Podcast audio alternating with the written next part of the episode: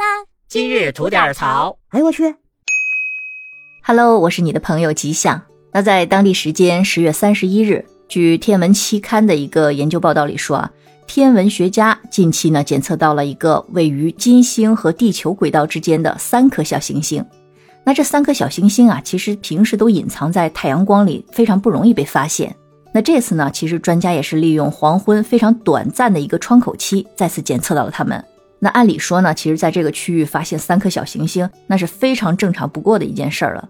但是与以往不同的是啊，其中的一颗小行星是过去八年已发现的对地球威胁最大的一颗小行星。那是因为经过专家们对它的运行轨道的推演，发现呢，未来它很有可能会进入我们地球的轨道啊，甚至是对地球生命产生毁灭性的影响。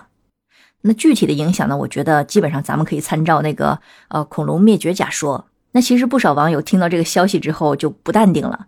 那心态好的呢，就表示说：“哎呀，世界末日都要来了，那还用还房贷吗？”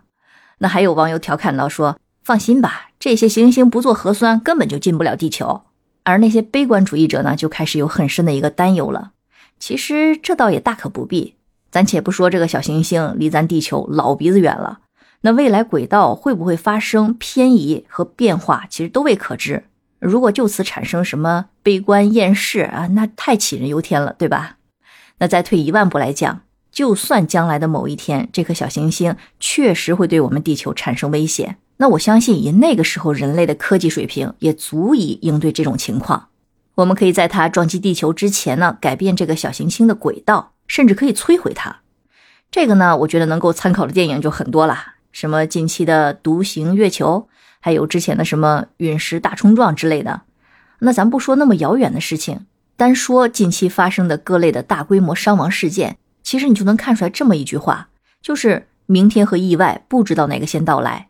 所以我们要做的，并不是悲观的去担忧未来，而是乐观的享受当下，珍惜身边的人，做好自己该做的事，尽到自己应尽的责任。那人生短短几十年嘛，最长也不过百载有余。那怎么去实现自己的价值，让自己的人生呢过得又哈皮又圆满？